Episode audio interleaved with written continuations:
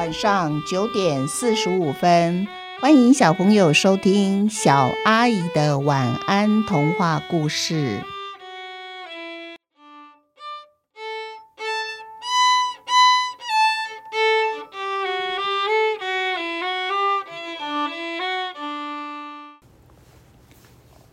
生活小故事，奶嘴下集。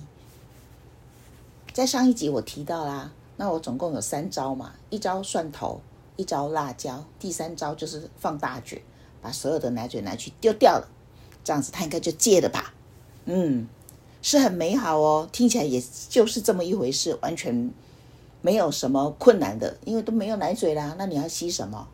好，果然呢，真的把它戒掉了啊！我真是太开心了。直到有一天，完全没有想到奶嘴会以这种方式重新回到我家。有一天，我们家也就是现在全联超市的这个同样一个地点，当年新开了一家叫台北农产运销公司的超市，那叫做永健超市。那新开幕啊，当时超市还不是很丰富，也不是很普遍。那我就约了我妈妈，那带两个女儿，我们祖孙三代四个女人，就一起到永健超市逛逛。因为开幕嘛，那总是觉得。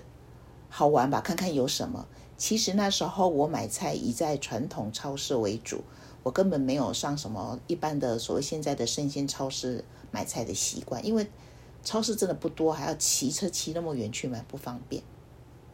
那进到超市呢，我就东看看西看看，也都是新鲜的，因为从来没进过超，没有经过在家里附近有这么大一个超市嘛。那我就青菜看一看，嗯，没有什么要买的，冰箱还有嘛？那就逛逛逛。后来我就看到，哦，好，那就买五瓶养乐多好了。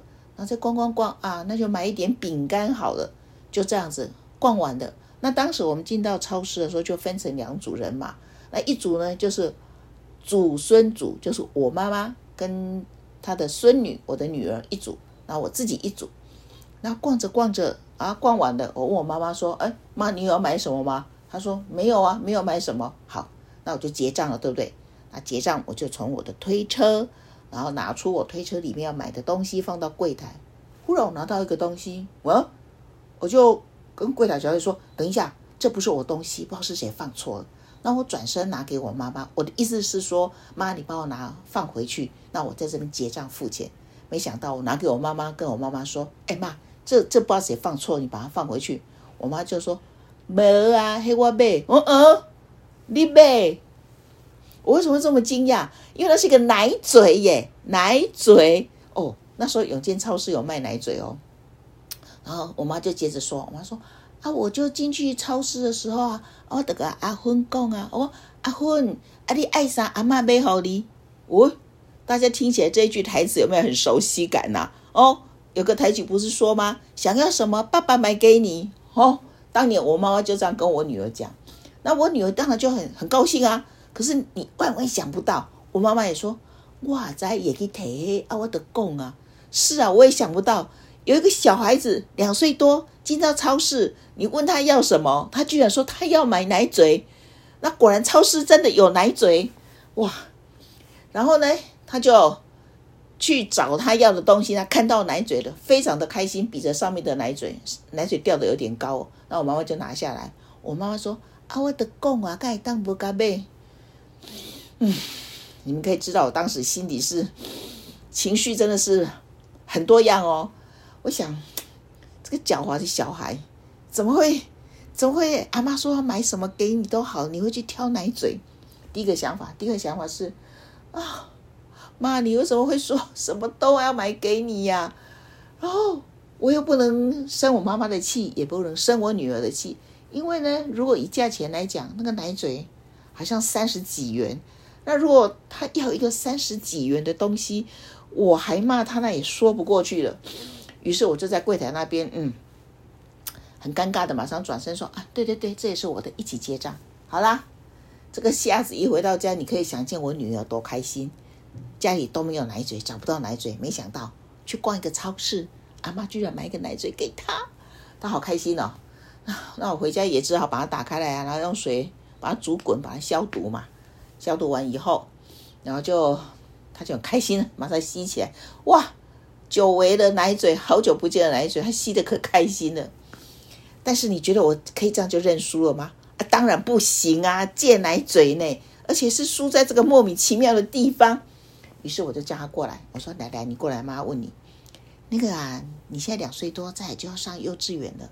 如果你去幼稚园，然后小朋友看到你还在吸奶嘴，老师看到你吸奶嘴，他们肯定会笑你，怎么办呢？”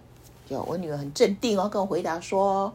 那我就放在书包，不要拿出来就好了啊！好，不要拿出来，那你背去干嘛？我心里想，那我没说话，我就说，啊，这样要是书包你放进书包的时候啊，你是什么时候吸？偷偷的吸哦。好，对呀，没有人看见的时候，哇，好，我就在威胁他，我说，可是你放在书包偷偷吸，还是会被发现啊。他就想了一下。我以为我有我应该有赢了吧，应该会赢了吧，没想到他马上说：“那我放在家里，不要带去学校就好。”哦，好，对，没错，不带去学校，没有人知道他在家吸奶嘴，对不对？也不会被笑，对不对？好，到这里我应该无言了吧？但是我还是不想认输，于是我要使出最后一招，就是来恐吓威胁他。晚上睡觉的时候呢，那时候我两个房间都是打地板，所以我们都是在地板上直接铺上床垫。然后就睡觉，四个人一起睡一间嘛。那天晚上我就跟他说：“妈妈跟你说哈，如果你坚持要吸奶嘴，那你就不要跟我一起睡觉，你必须要自己到隔壁房间去睡。”他马上说：“好。”我想，哇，这小孩子完全不怕危险。我我我我就说好，哎，好，那我再怎么办呢？好，我是大人，我话应该要多一点。于是我就往上再追一集，我说：“那我告诉你哦。”那你要自己到隔壁房间睡，我心里想，哼，你是真的是要出去独立自立门户了？这种感觉像不像儿子结婚以后跟他妈妈说：“妈，我要搬出去住，我要分家了一样哦。”但是我又不能说什么，因为话是我说的啊，他都说好了，好，我将他一军，他反将我一军，我就只好再出一招，我说：“那你自己要出去外面睡的哦，你自己要分出去外面睡的。”你自己的棉被啊、枕头，你自己扛出去，我才不要帮你扛。他也说好，我心想他应该会说他扛不动吧？哈，没有哎，果然拖着他那重重的垫被，他自己的垫被拖着拖着拖到隔壁去铺好，自己还把它铺好哦，枕头搬过去，盖被搬过去，奶嘴当然也没有忘记啊，拿过去，那就给他摆在枕头上。那是一副什么什么场景啊？枕头上摆个奶嘴，他跟跟奶嘴躺在一起耶。然后他就躺下就盖棉被了，然后就跟我说晚安，我就说哦哦哦晚安，然后我就关灯了。他关灯以后，他可能有点害怕，于是他要爬起来。我心想啊，我赢了，我很高兴。他跑到房间找我，我想啊，我赢了。他应该是很怕黑，所以要回来跟我说他跟我睡，他不吸奶嘴了。没想到他回来，然后把他的收音机还有他的卡带，通通搬过去他的房间放了，插着插头，卡带按下退。推卡带的键，然后把它翻一面，然后再推回去，然后按个 play，开始他的什么晚安童话故事。当然不是小孩的玩童话故事啊，就是我买的一些童话故事的卡带，就听起来。然后他觉得这样，他应该就安心了，还不怕黑了，也不怕自己一个人睡觉了。就这样子，他跟我分家了，他自立门户了，他到隔壁房间开始自己一个人睡觉了。两岁多，哦，好吧。这个戒奶嘴我算是失败了，对不对？我没有赢嘛，我失败了，因为我们家又冒出了一颗奶嘴了。那如果你问我说他那他后来怎么戒掉的？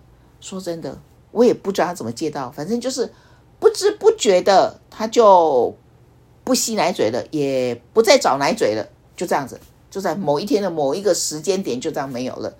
所以早知道这样子，我前面何必忙了一大串，结果都白忙了。原来有时候时间真的会帮我们解决很多事情，爸爸妈妈你不要太着急哦。好，今天的故事生活小故事就到这边结束了。不知道小朋友或者是爸爸妈妈，小朋友你们有有没有被戒奶嘴的印象啊？还有爸爸妈妈，你们有没有戒奶嘴发生的有趣小故事呢？可以跟小朋友一起分享哦。好，奶嘴下集就到这边结束了。在下一集呢，第三集我将会跟大家聊一聊，刚才在故事里面有出现的我妈妈，我女儿的外婆。那我也来聊聊我的外婆，就是我的小脚阿嬷这个文章。那这篇文章当年是有得奖的，下次我再一起把它介绍仔细一点。那我的小脚阿嬷在这散文里面有三个女人的故事，就是我、我妈妈还有我阿嬷。那我们祖孙三代三个女人发生的一个生活上的小故事。那小朋友，我相信你们，就算你的爸爸妈妈，说不定你们也从来没有看过绑小脚的人。但是我是亲眼看过绑小脚的女人，那就是我的外婆，我的阿妈。